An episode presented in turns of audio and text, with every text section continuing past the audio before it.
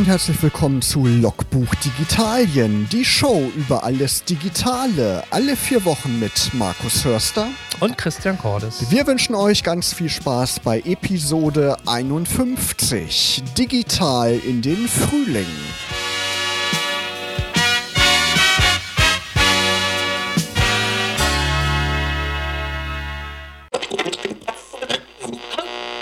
Ja, Christian, hast du auch mitbekommen, die Gerüchteküche, die brodete ja ordentlich im Internet. Heute am 23. März sollte ein großes Apple-Event, das Frühlingsevent stattfinden. Ganz viele Seiten haben gesagt, das ist auf jeden Fall so, da kommt bestimmt die nächsten Tage eine Einladung. Und dann kam nichts. Und heute ist auch kein Apple-Event. Nö, ist geschoben. Ist äh. geschoben. Die wissen bestimmt, dass wir heute mit Logbuch Digitalien dran sind, weil im letzten Jahr war es ja auch immer so, dass Apple dann eine Woche später mit seinen Neuigkeiten kam. Ja, wobei sie ja schon mit Neuigkeiten oder Andersartigkeiten letzte Woche rumgekommen sind. Also der große äh, HomePod ähm, wird eingestellt. Ähm, Viele haben ihn ja nicht gekauft und äh, Apple sagt ja auch, sie sind eher auch sehr davon überrascht, wie gut der HomePod Mini in Anführungsstrichen läuft. Also meine persönliche Interpretation, die Leute waren vielleicht nicht bereit, so viel Geld für das große Ding auszugeben. Ich glaube um die 300, oder? Ja, ich glaube 349 oder so war UVP. Du hast ihn aber zum Teil schon wirklich bin angeboten für 250 bekommen. Also mhm. das war schon wesentlich günstiger. Ähm, und der iMac Pro, wird halt eingestellt. Das hat mich schon tatsächlich eher mehr überrascht, dass sie den ab, ähm, abcanceln. Natürlich jetzt unter den M1-Chips ist natürlich die Frage, was kommt dann für eine Professional-Maschine. Ähm, aber da war ich mehr überrascht, als dass sie den HomePod einstellen, wie gesagt. Ich weiß es nicht. Die Kollegen vom Apfelfunk, die wir letztes Jahr ja auch zu Gast haben, hatten, die ähm, haben gesagt, dass der iMac Pro sowieso nur so eine Zwischenlösung war, dass das immer so als Zwischenlösung gedacht war, weil es eben keinen neuen Mac Pro gab und den gibt es ja inzwischen. Gibt ja wieder diese Reibekiste, diesen Desktop-Rechner. Ja, natürlich, klar, war das letztendlich, ähm, ist das das neue Profi-Gerät.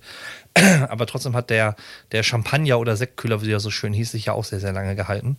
Ähm, unter dem Aspekt sehr konsequent, aber viele Leute haben ja auch den iMac oder den iMac Pro auch wegen seines 5K-Displays so geliebt. Mhm. Ähm, hingegen, wenn man das Apple, wie heißt es, das große Display mit dem 1000 Euro schweren, äh, teuren Standfuß kaufen will, ähm, dann hat man zwar 6 oder 8K, aber ähm, das ist natürlich noch ein riesenpreislicher Sprung. Also so ein Komplettpaket aus Monitor und ähm, ähm, Mac Pro ähm, ist natürlich nochmal preislich was völlig anderes als ein etwas besser hochgezüchteter iMac Pro.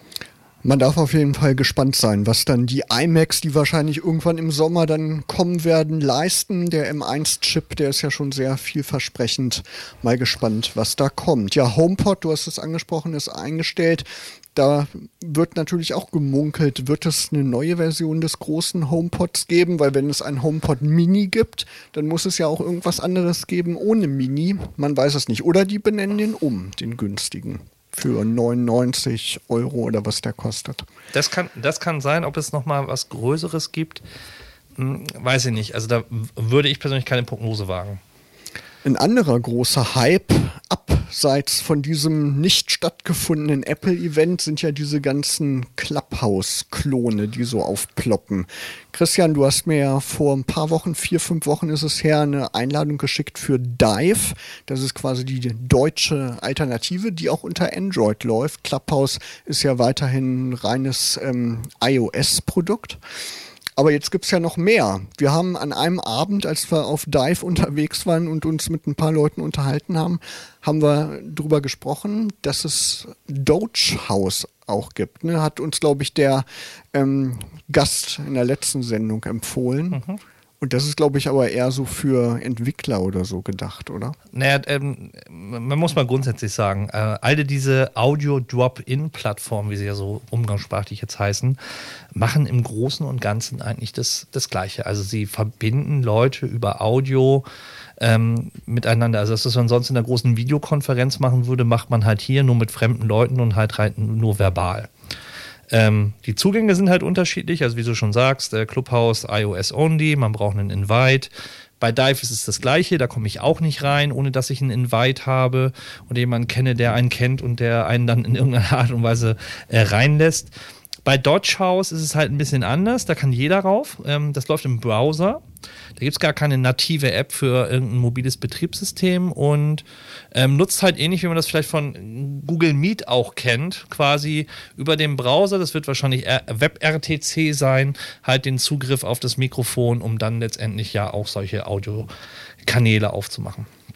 Ähm, einzige Bedingung ist, dass man praktisch einen Twitter-Account oder einen GitHub-Account hat, ähm, um halt ja ein, ein, Konto dahinter zu legen. Das ist aber alles und das kann man ja im Zweifelsfall schnell einrichten. Neu oder was heißt neu, es ist, läuft schon in Amerika schon länger, wurde auch schon äh, weiterhin angekündigt, ist halt Twitter Spaces, also praktisch die Integration von so einem Audio-Drop-In von ähm, Twitter. Das funktioniert momentan auch nur auf Einladung. Äh, man kann sich ähm, bei Twitter Spaces bewerben, dass man praktisch äh, Beta-User wird oder man muss ein Formular ausfüllen, um in das Beta-User-Programm aufgenommen zu werden. Und dann kann man halt Twitter Spaces nutzen. Beziehungsweise ich habe auch gehört, einige haben schon bekommen, ohne überhaupt benachrichtigt worden zu sein. Ja, wenn du extrem große Followerzahlen hast oder. ja, das kann natürlich damit zusammenhängen. oder halt so einen Celebrity-Status, äh, blaues Häkchen, dann kann es sein, dass du halt auch mal so äh, mhm. beglückt wirst. Ja, ich, ich weiß noch nicht so richtig, was ich davon halten soll, von diesem Plattform. Dive habe ich ausprobiert, weil äh, Clubhouse geht nicht. Ich bin kein iOS-User. Äh, Aber man muss auf jeden Fall sagen, es geht extrem viel Zeit drauf. Wenn man da in so einem Raum drin ist und über, ähm, sich über ein bestimmtes Thema austauscht, ist da ruckzuck eine Stunde, anderthalb Stunden rum das ist, glaube ich, ein Riesenproblem. Und da glaube ich schon, dass die Leute irgendwann Interesse daran verlieren, weil man da wirklich sehr viel Zeit investieren muss, um das ähm, wirklich ähm, vernünftig zu nutzen. So ein Facebook-Post zu lesen oder abzusetzen, ist ja, geht ja viel schneller. Und man kann ja auch schon einiges kommunizieren, was man so loswerden möchte. Ja, auf Dive sind, glaube ich, auch die Nutzerzahlen oder die Anzahlen von Clubs und Räumen halt ähm, wieder zurückgegangen. Was aber trotzdem, glaube ich, massiv weiterhin ist, dass die Leute halt einfach nach einem, ähm, ja, das, was man bei Konferenzen immer so bei den Tischgesprächen und Nebenbeigesprächen sucht, dass die Leute das ins Internet verlagern und das gerne auf Clubhouse und diesen anderen äh, Tools halt machen, weil da ist immer noch ein Bedürfnis gibt, sich mit irgendwie anderen Leuten thematisch auszutauschen. Ja, gerade jetzt in Zeiten von Homeoffice Ganz genau. eben. Ne? Ganz genau. genau. Aber auf der anderen Seite gebe ich dir völlig recht, ist es natürlich ein absoluter Zeitfresser und was, was eine Zeit bindet. Bist du denn schon Trollen begegnet? Äh, Facebook, Twitter und Co. oder auch Instagram, das ist ja ganz schlimm. Da bekommt man so viele Anfragen von irgendwelchen Fake-Accounts. Ähm, wie ist das bei Clubhouse? Ist das noch relativ clean sozusagen oder äh, mischen sich da jetzt auch schon irgendwelche äh, komischen Leute darunter? Also ich habe jetzt noch nicht irgendwie erlebt, dass da, sag ich mal, so ein, so ein Audio-Channel ähm, gebombt wird und dann irgendwie zugequatscht wird, weil du die Leute ja auch aktiv hochladen musst. Also sie zum Sprecher machen musst, beziehungsweise kannst sie dann ja auch wieder ähm, in die Audience runter ähm. Ähm, das habe ich noch nicht erlebt, aber tatsächlich, wie gesagt, bei äh, Instagram und Facebook diese Videos und diese Nachrichten, die du permanent den ganzen Tag bekommst, das hat irgendwie jetzt so massiv zugenommen in den letzten Wochen. Das habe ich auch festgestellt. Hm, aber ich glaube auch, ähm, wenn das bei Clubhouse und Co. zunehmen wird, dann wird das noch mehr nerven als bei Instagram. Da kann man ja leicht mal blockieren, dass man Nachrichten bekommt. Ne? Und das geht ja bei ähm, Clubhouse nicht so gut. Da sieht man ja als Moderator vielleicht nicht äh, offensichtlich, ob das jetzt jemand ist, der seriös ist oder nicht. Na, ich glaube, dass die Zukunft bei den Audioplattformen eher auch äh, so in, in, Richtung Corporates und Unternehmen geht, dass hm. die geschlossene und eigene Räume ähm, favoritisieren werden.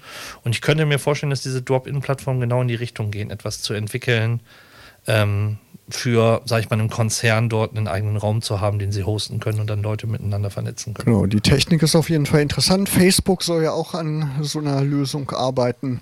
Muss man gespannt sein, was dann auch aus den Klapphausen dieser Welt wird, ob die dann noch Bestand haben werden. Wir kommen ja auch als Podcast raus, Markus, und ähm, hat sich in der noch anherrschenden Corona-Zeit dein Podcastverhalten verändert? Ich höre schon mehr. Ich entdecke irgendwie auch mehr und äh, habe mir mehr irgendwie eingespeichert in meine Podcast-App. Bei dir? Eher genau das Gegenteil. also ich höre tatsächlich weniger, weil ich das Gefühl habe, ähm, mir fehlt so die Pendelstrecke, wo ich äh, im Auto oder in der Bahn gut Podcast hören konnte. Und jetzt ähm, im Homeoffice habe ich manchmal so viele Videokonferenzen, dass es irgendwie, irgendwie ablenkt.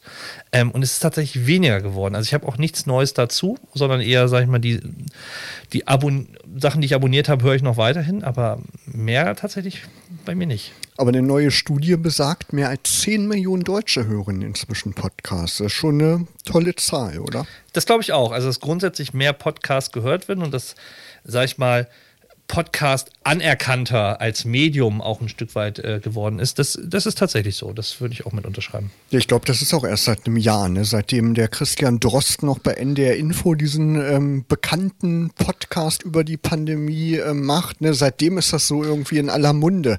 Davor natürlich auch durch Jan Böhmermann und ähm, hier, wie heißt er? Olli Schulz. Olli Schulz, genau.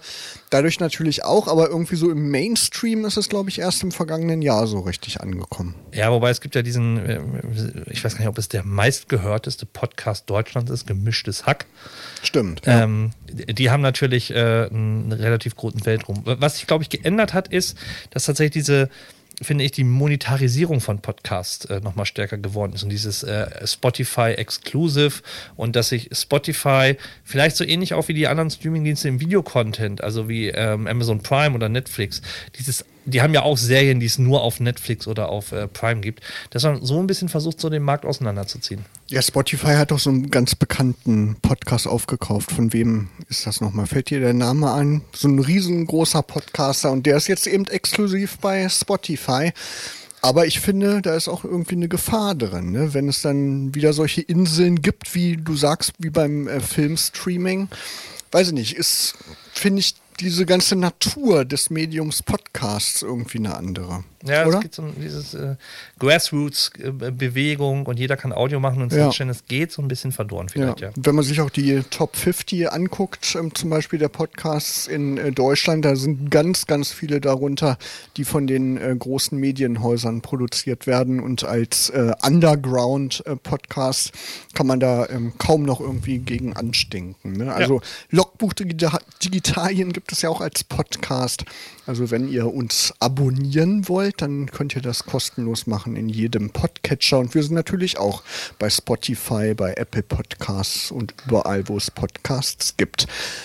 Letzte Woche oder vor ein paar Tagen kam die Nachricht, dass Apple das Abonnieren umbenennen möchte. Apple hat ja quasi das Medium Podcast groß gemacht, kommt ja von iPod. Und da hieß es immer, man abonniert einen Podcast. Und jetzt wollen sie es umbenennen in Folgen. Also man wird Follower eines Podcasts. Das hat, glaube ich, auch was mit dem anderen Nutzungsverhalten zu tun, oder? Früher war es ja so, man hatte sein iPod, hat den an den Computer angeschlossen, hat dann in iTunes die Podcast-Folgen runtergeladen und die auf sein iPod drauf kopiert und die dann unterwegs gehört. Heute geht das natürlich auch mit den Podcast-Apps, dass man einstellt, dass man die automatisch runterlädt. Aber es ist nicht mehr unbedingt nötig. Gerade wenn man einen guten Datentarif hat und viel Datenvolumen, kann man natürlich die Podcasts auch einfach streamen über Spotify zum Beispiel. Und ich denke mal, dass das auch viele so machen. Ich glaube, da steckt was anderes dahinter. Ich glaube, ähm, wir sehen ja in den Apps immer mehr nicht dieses Bezahl einmal einen Preis, sondern äh, du kriegst die App umsonst und dann musst du ein Abo mit monatlich abschließen. Mhm. Ich glaube, dieses Wort Abo schreckt immer mehr Leute ab, irgendetwas runterzuladen, anzuklicken und ähnliches. Stimmt, die denken, das hat was mit Bezahlen zu genau, tun. Genau, und dass ne? das mit, mit, mit, wie gesagt, mit Kosten verursacht ist. Und ich glaube, die logische Konsequenz war halt dann daraus, äh, wie man es aus anderen sozialen Netzwerken, Beispiel Twitter, Instagram und Co. auch kennt, dieses Folgen als Begrifflichkeit einzuführen, ähm, um dem entgegenzuwirken. Mal abwarten, wie sich das entwickelt. Aber auf jeden Fall ist es ein anderes Nutzungsverhalten, denke ja. ich. Und auch was die Monetarisierung angeht, ähm, wird sich da, glaube ich, einiges tun, ne? weil die Werbetreibenden, die haben immer geguckt, wie viele Downloads hat so ein Podcast, ne? und das ist ja dann was anderes, wenn man es einfach nur streamt und vielleicht auch nur eine Minute hört und dann wieder ausmacht. Was ist denn gerade deine Lieblingspodcast-App?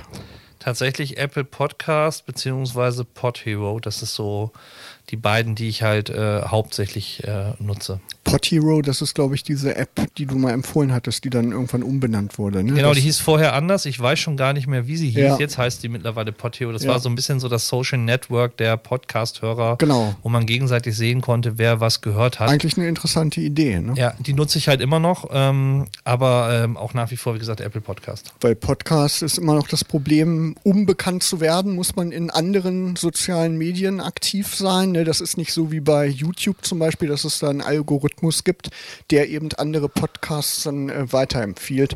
Es sei denn, man ist bei Spotify, ne? da gibt es sowas Ja. natürlich auch. Ich nutze Pocket Casts eigentlich ganz gerne, so seit einem Jahr ungefähr.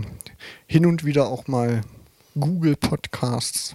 Overcast, Downcast. Aber Pocket Cast ist, finde ich, irgendwie am schönsten, so vom Design her. ja. Es gibt noch ein anderes App-Chaos, Christian. Oh, ja.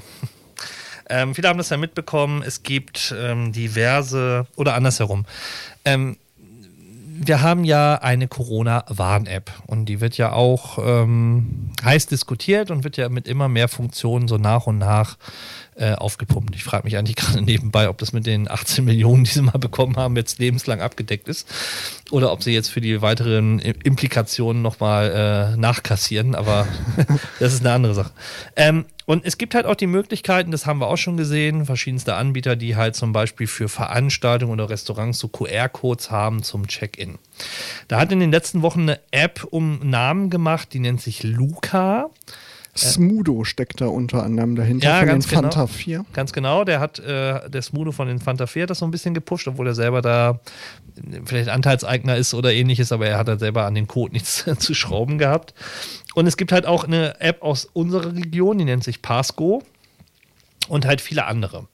Und ähm, was jetzt halt spannend ist, ist, dass ähm, unterschiedliche, also Mecklenburg-Vorpommern ist ja sehr vorgeprescht und hat gesagt, nee, wir setzen jetzt auf Luca, andere sagen, nee, wir setzen auf Pasco.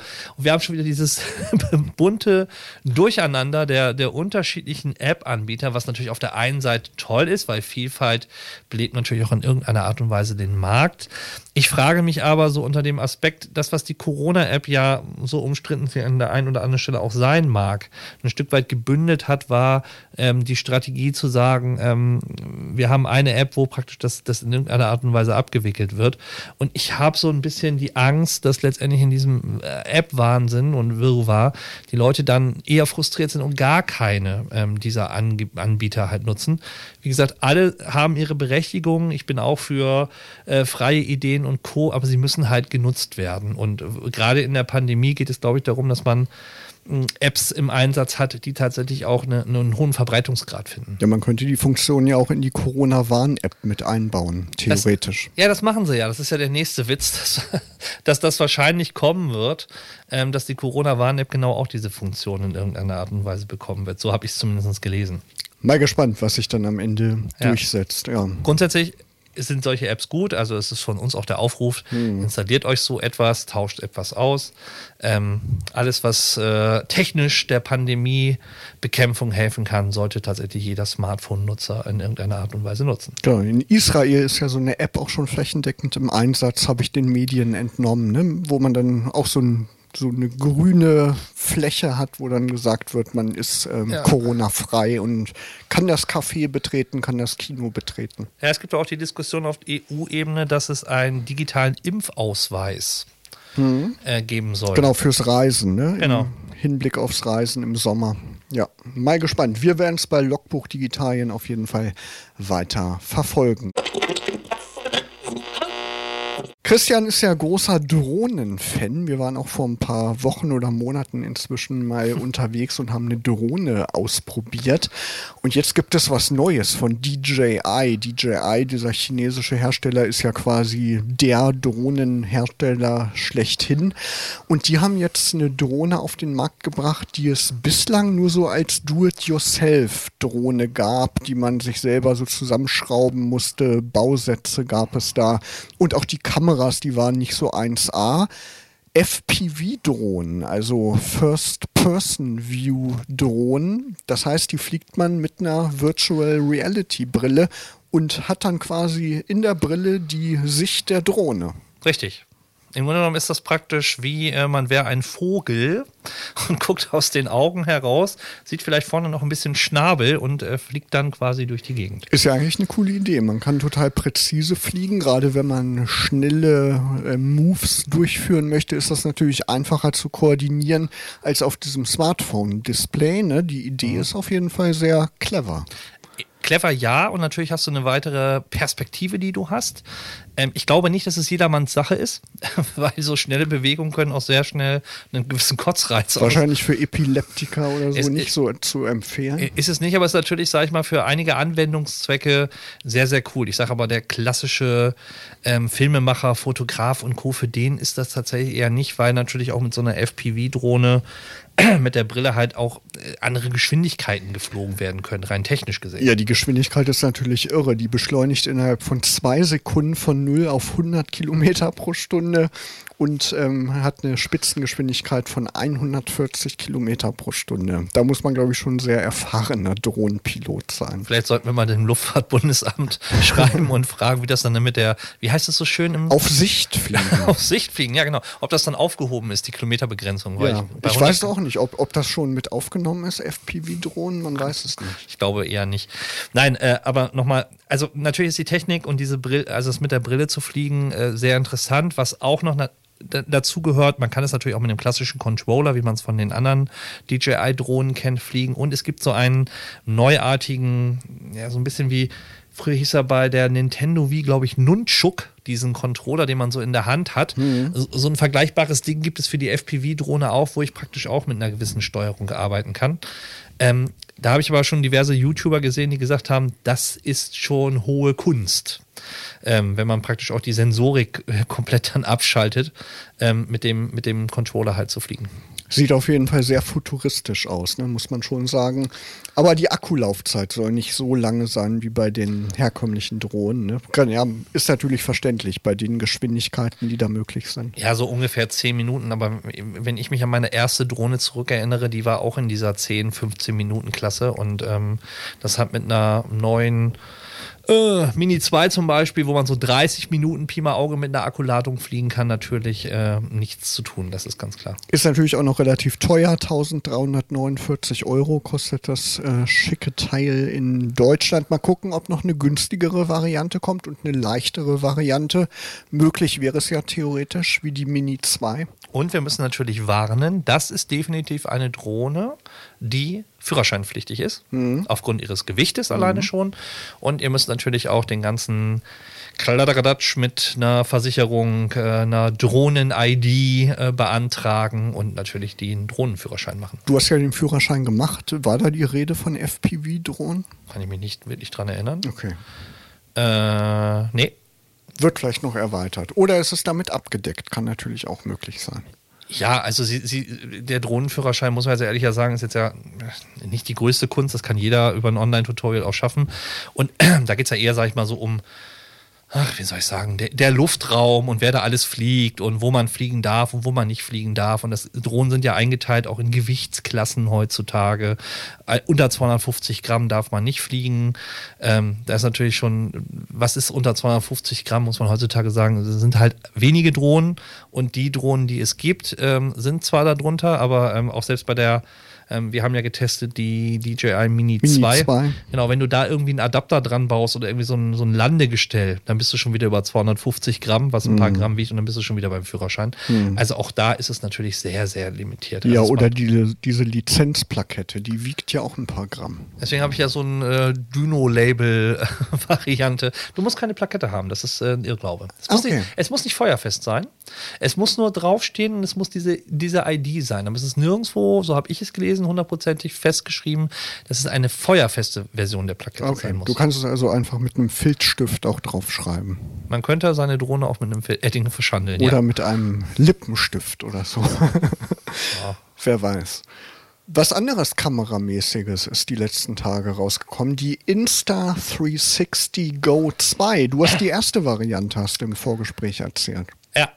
Ja, Die habe ich mal günstig geschossen. Ich habe sie auch ein paar Mal benutzt, aber tatsächlich zu wenig, um äh, einen Eindruck äh, gewinnen zu können. Ich habe auch gesehen, wie gesagt, äh, bei meinen ähm, klassischen YouTubern, die man so abonniert hat, dass die damit rumgespielt haben. Fand die Bilder auch sehr interessant, auch ja. die, die Optionen, die halt letztendlich geboten wurden habe für mich persönlich aber gedacht, wo ist so der Einsatzzweck? Und das ist, glaube ich, tatsächlich eher, wenn du so ein klassischer Vlogger bist oder sehr, sehr viel so interaktive Geschichten machst, mit deinem äh, Publikum auch über, über Videos sprichst, dann macht das einen Sinn haben.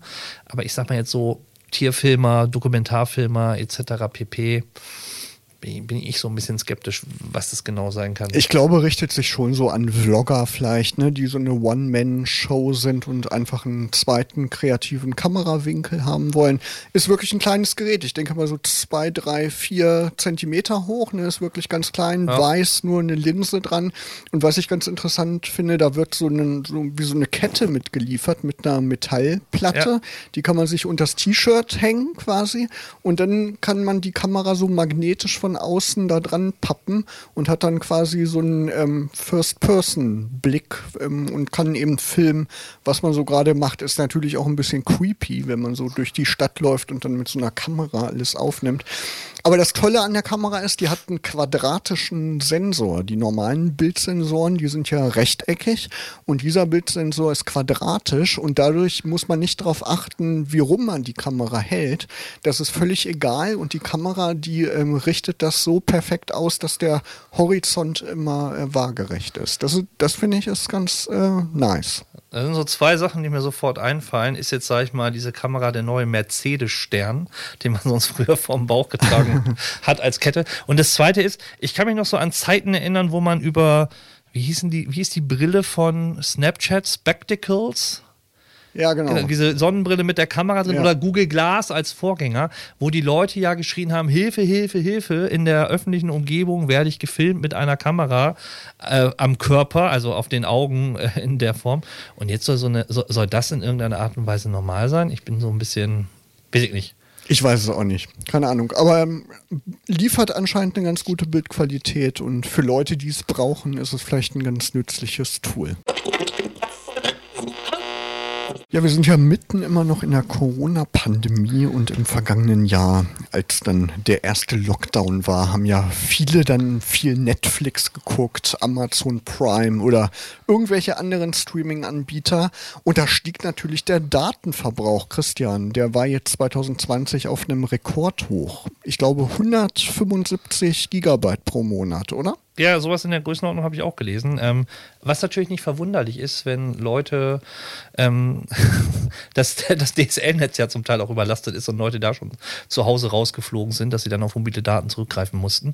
Ähm, insgesamt, glaube ich, hat sich auch der, der, der, das, das, der Datenverbrauch, egal ob mobil oder halt auch die Gigabyte-Zahlen, die man durch seine Internet-Flatrate zu Hause durchjagt, ähm, massiv ähm, verändert und da ist nicht nur Netflix oder irgendwelche Streamingdienste schuld. Natürlich auch Videokonferenzen, ne? Genau. Homeoffice genau. und Co.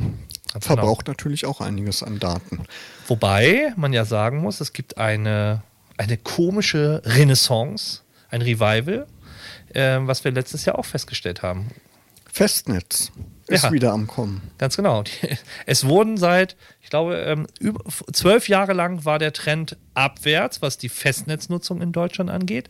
Letztes Jahr hatten wir zum ersten Mal wieder steigende Zahlen der Festnetznutzung. Ist damit Telefonie gemeint oder auch Datennutzung?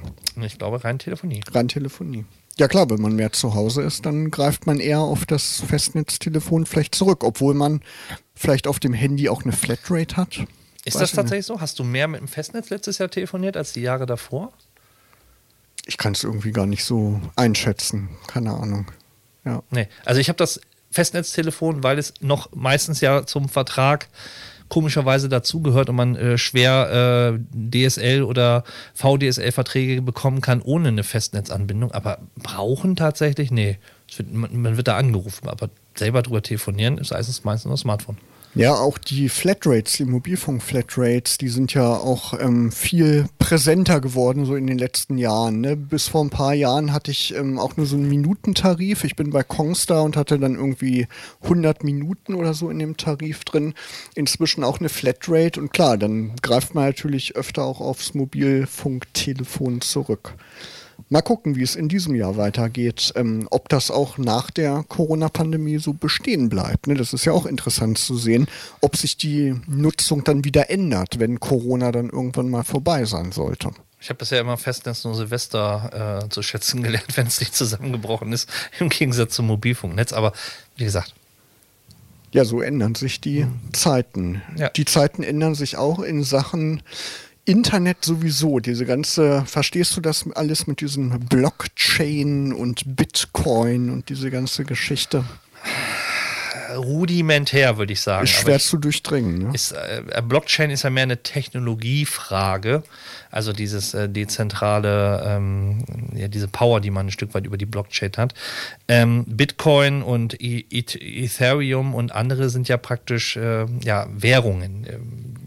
Und ähm, digitale Kryptowährungen. Genau. Und jetzt gibt es etwas, was damit verwandt ist mit dieser ganzen Geschichte, nämlich NFTs. Das ist irgendwie vor ein paar Wochen aufgeploppt. Das ist ein Echtheitszertifikat. Das ist die Abkürzung für, jetzt habe ich es irgendwie gerade nicht im Blick, Non-Fungible, genau, Non-Fungible Token nennt sich das Ganze. Und damit ist gemeint, dass man bestimmte digitale Daten, Bilder, ein GIF oder ein Tweet. Der Twitter-Gründer, der hat jetzt ein Tweet zum Verkauf angeboten als NFT. Hat da ein paar Millionen, glaube ich, eingenommen. Ich weiß gerade nicht die genaue Zahl. Und das ist eben so ein Weg, um digitale Kunstwerke, digitale Güter zu verkaufen, an Sammler zu verkaufen. Das ist irgendwie was ganz Neues, was es nicht gab, weil digitale Daten kann man ja eigentlich unbegrenzt kopieren. Jeder Aufruf eines Bildes im Internet ist ja quasi eine Kopie. Ja, wobei es gab ja auch damals schon die CCC Creative Commons License, ähm, wo es ja schon, sag ich mal, auch für, für eine gewisse Lizenzierung für Bilder oder für Audioinhalte in der Form gab. Ähm, jetzt ist es natürlich mit dieser Kryptowährung ein Stück weit gekoppelt, ähm, diese NFTs. Genau, da geht es ja auch nicht um Lizenzierung. Nein, da, nein. Dabei geht es darum, quasi das Original zu besitzen. Der erste Tweet, dass man den besitzt, ich, ich weiß nicht, was man davon hat, ich verstehe es irgendwie noch nicht. Aber es wird irgendwie als Heilmittel auch so ein bisschen angesehen, gerade für kreative Leute, die dadurch eben ihre Fotos, ihre Videos, ihre Kunstwerke im digitalen Raum äh, verkaufen können und damit Geld machen können. Ich, ich bin da tatsächlich skeptisch. Ich bin da skeptisch. Wenn Leute nicht mal mehr bereit sind, heutzutage eine CD zu kaufen, sondern sagen, ach, die 10 Euro für Spotify im Monat, äh, äh, gebe ich lieber aus und habe eine riesen Bandbreite an Möglichkeiten. Warum sollten die dann für ein einzelnes Werk tatsächlich so viel Kohle in die Hand nehmen? Das macht vielleicht ein Sammler ähm, also wenn du, weiß ich, so einen Banksy oder ähnliches digital haben kannst, aber der, der, die Masse und der Autonormalverbraucher wird sich, glaube ich, mit dem Thema nicht auseinandersetzen. Das ist mein Gefühl. 2,5 Millionen US-Dollar war das Gebot für den Tweet. Ja, Wer zu viel Geld hat, äh, kann das da raushauen. Twitter-Chef Jack Dorsey will kurz vor dem 15. Geburtstag das versteigern. Ja, ja. Ich weiß es auch nicht. Keine Ahnung. Das ist irgendwie so in den letzten Wochen erst so ähm, in die Diskussion gekommen mit diesen NFTs. Muss man mal beobachten, wie lange das noch gehypt wird. Wir können ja unsere erste Sendung anbieten für 20 Euro. für 20, für 20 Millionen, Christian. So. Ja, okay. Wollen wir mal ähm, nicht kleckern, sondern klotzen, sagt man, glaube ich. Ne? Ja. RCS ein neuer Messaging-Standard für Android. Wow. Wird von Kongstar unter anderem eingeführt, könnte dazu führen, dass die SMS abgelöst wird. Ja, das habe ich schon mal gehört. Die Telekom hat auch sowas eingeführt. Da gibt es auch so eine App, äh, die läuft auch auf iOS. Ähm, das ist aber wie so jeder, jeder neue Messenger. 20 Leute und äh, mehr finde ich da nicht. Und dann hört es irgendwann auf und ich lösche ihn. Das ist eben das Problem. Ne? Damit ähm, kommen die Anbieter, finde ich, auch irgendwie zu spät. Ne? Die hätten das äh, viel früher einführen müssen, so ein System. Weil das ist eben das Problem. Jeder nutzt jetzt äh, WhatsApp und quasi ist WhatsApp das RCS für die meisten Leute. Das glaube ich halt auch. Also es, wie trainierst du den Leuten das irgendwie ab? Das ist genauso wie, wie äh, ähm, wann wird das Faxgerät in Deutschland sterben? Auf unbestimmte Zeit erstmal auch nicht. Ja, ja. Ich glaube auch. Wir haben ja schon öfter über die verschiedenen alternativen Messenger auch gesprochen, Signal und Co. Funktionieren alle gut, sind alle sicher, aber wie, wie du schon sagst, wenn die Leute da nicht aktiv sind, dann äh, nützt einem der beste Messenger nichts. Ja. Du hast schon Erfahrung gesammelt mit solchen Hardware-Authentifizierungsschlüsseln, ne, Christian? Hast genau. du, glaube ich, bei Kickstarter mal erstanden?